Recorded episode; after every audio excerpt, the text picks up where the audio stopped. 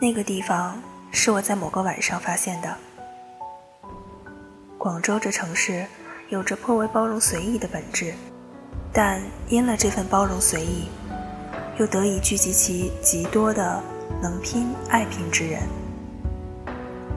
一相撞击下的最大苦果，就是城市规划的目光短浅，又得为了改良这短浅而不断的翻新。一条街道年终连着修上几次。在这儿实属正常，就连我家附近的露天公园也难逃这一番厄运。说是露天公园，其实要更接近广场。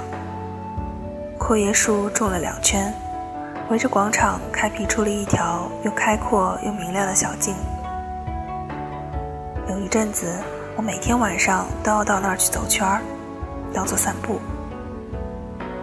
直到有一天，它被某个城市建设队占领，几条围栏拉着将路围成了数节，中间被挖出了深深的沟壑。没了固定散步的地儿，我只能蒙头苍蝇般的到处乱走。这样，我就发现了那个地方。那个地方位于某个购物广场的顶层。说是顶层，也就是两层楼的高度。顺着石梯走上去，就是一块极大的空地。空地上住了修剪整齐的树苗，也放置着木质的褐色长凳。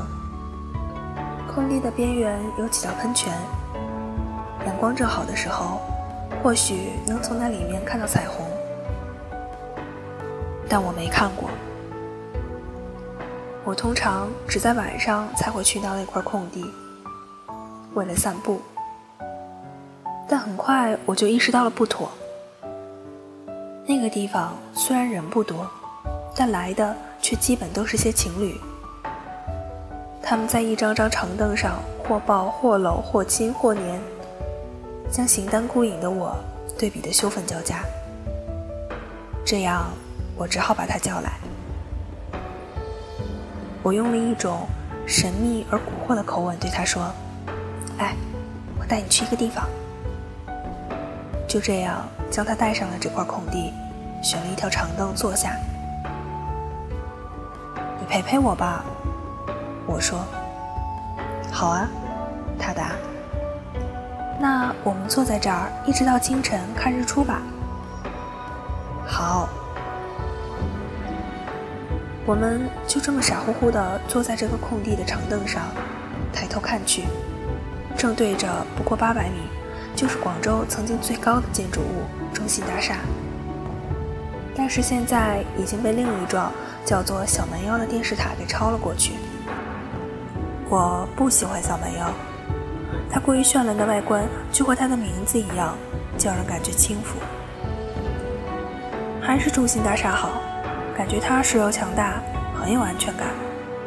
我说：“是啊。”他说：“哎，你看那个楼顶，像不像随时准备变身保卫地球的机械人？”我又说：“嗯。”他点了点头。我们从晚上坐到了清晨，仰望着眼前那栋沉默的大厦。又俯视着脚下那个被挖成烂泥塘的所谓公园，直到天色一点点的变亮，人群一点一点的出现在马路上。先是晨练的老年人，再是穿着校服的学生，而后是一脸麻木或者焦急的上班族。夜晚里一度停滞的喷泉，此刻在面前喷薄而出。我们再坐一会儿吧。等太阳出来了，说不定就能看到彩虹。我说：“好。”他说：“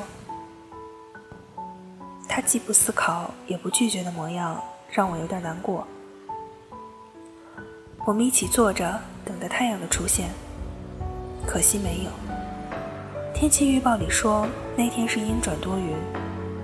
我抬起头，视野里就倒进了整片灰蓝色的天空。这片灰蓝色，透着一丝并不纯粹的漠然和闲散，就像广州就像他。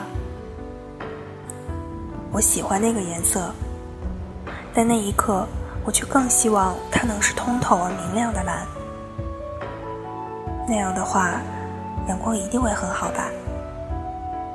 那样的话，我们或许就能看到彩虹了吧？